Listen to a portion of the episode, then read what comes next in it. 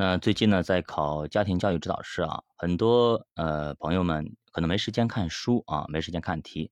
那这里呢，我想做个音频给大家看一下，平时上下班开车的时候呢，都可以听一听，这样的话可以边开车边学习啊。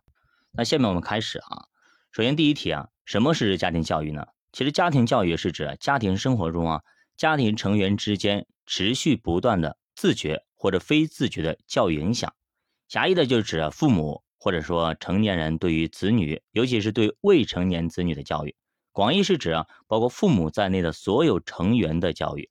第二点，家庭教育的基本特征是什么呢？首先，第一点啊，家庭教育体现着家庭群体在孩子成长过程中的特殊价值和作用。具体呢有几个特征，一共有三个。第一点，教育内容的全面性；第二点，伴随家庭生活而进行的；第三点，是以亲子为中心的。这才叫家庭教育啊！第三点，家庭教育的局限性在哪里啊？首先有三个点啊。第一点，家庭间的条件差异造成家庭教育效果良有悬殊，不一样啊。第二个，家庭人际关系的特殊性容易使家庭教育感情用事。第三个，家庭生活范围狭窄，教育内容和方式受到限制。第二章内容啊，首先第一个。家庭教育是家庭履行社会职能的载体，表现在哪些方面？第一，人类的社会生活是以群体为特征的，家庭是以人类群体的一种特有形式。第二点，人类的社会生活是规范化的，为了实现人类生活的规范化，人们制定了各种复杂而有系统的行为规则。第三，人类社会生活是靠各种社会关系来维持的。社会中各种事物联系的方式不一样，所以呢，关系性质也不同。那第三章的重点，第一个问题，举出五部我国历史上家庭教育名著和作者。首先第一个啊，袁采的《袁氏示范》，司马光的《温公家范》，颜之推的《颜氏家训》，朱柏庐的《治家格言》，陈鹤琴的《家庭教育》。怎样教小孩？第二个问题，我国传统家庭教育的精华是什么？首先，第一点，重视家庭教育；第二，提倡早期教育；第三，注重教子做人；第四，爱而有教；第五，强调以身作则；第六，重视环境熏陶。第三题，注重教子做人体现在哪些方面？首先，第一点。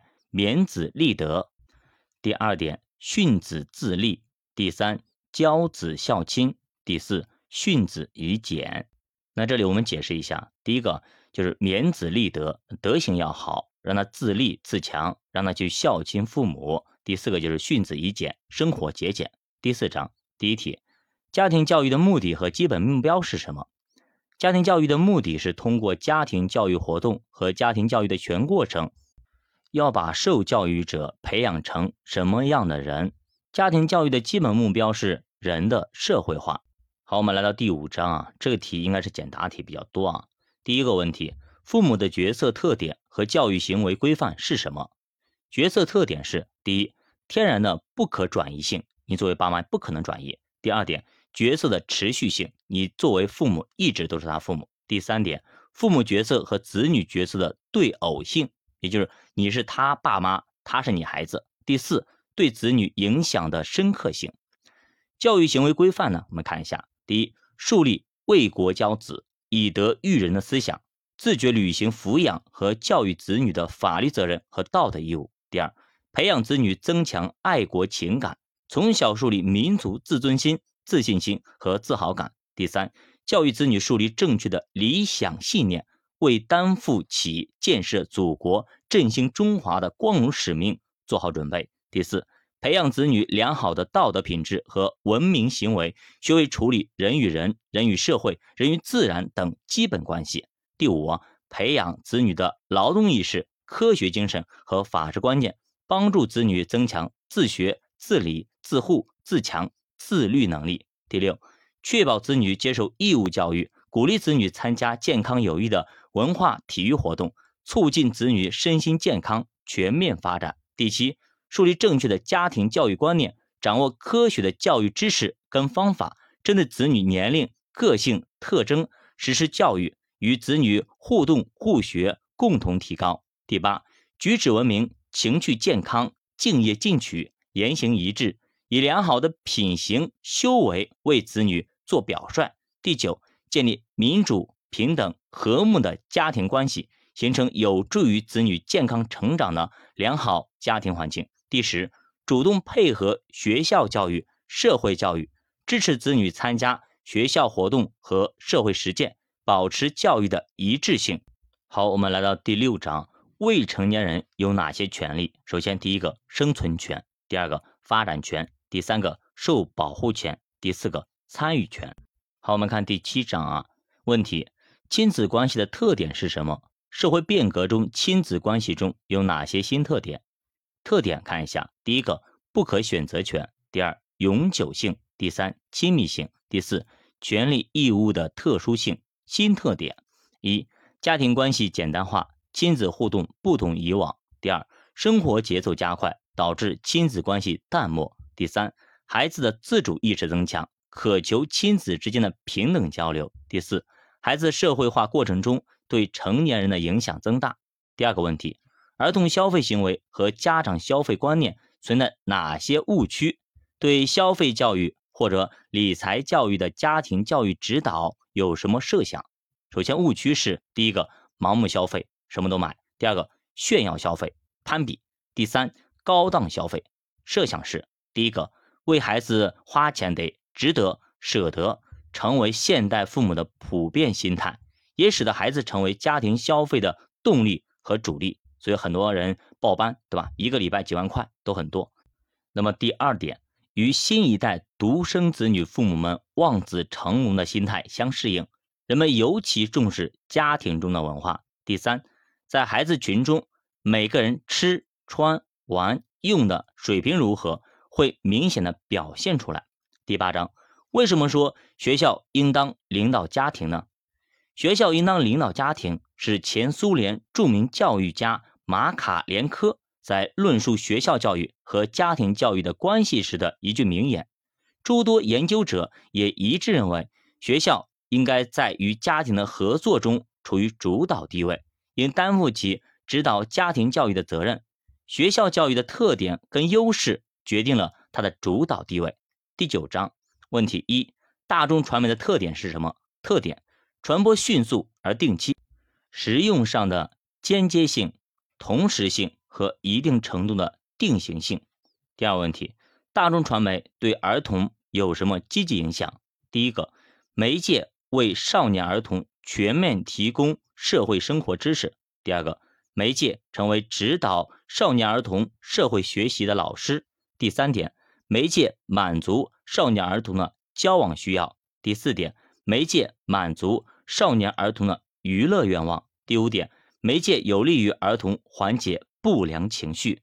第十章第一个问题：独生子女家庭教育的新特征主要有三个啊。第一个，亲子互动频率提高；第二个，独生子女的中心地位得到强化；第三个，家长的心理及行为负担增大。第十一章。第一个问题，隔代家庭的家庭教育有哪些利与弊？如何帮助祖辈正确履行职责？答案：有利的方面啊，愿意替子女分担抚养教育责任，帮忙看孩子，对孩子生活照顾上有经验和较强的责任心。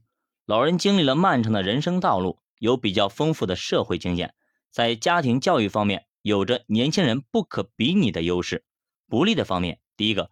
教育观念上，老人观念比较旧，往往会在教育孙辈中与社会对人才的需求相抵触，与能够较快接受新的变化的年轻父母们发生矛盾。第二点，在教育方法上，老年人教育孩子常常有受累不讨好的感觉，其中因素非常多，但有一点不可否认，这就是当今的家庭教育所遇到的问题复杂程度。非常强，老人在教育孩子中缺乏民主性，习惯一个人说了算。第三个，在行为方式上，由于心理和身体的原因，老年人一般呢喜静不喜动，他们愿意按照自己的习惯去要求孩子，而很少考虑孩子的特点。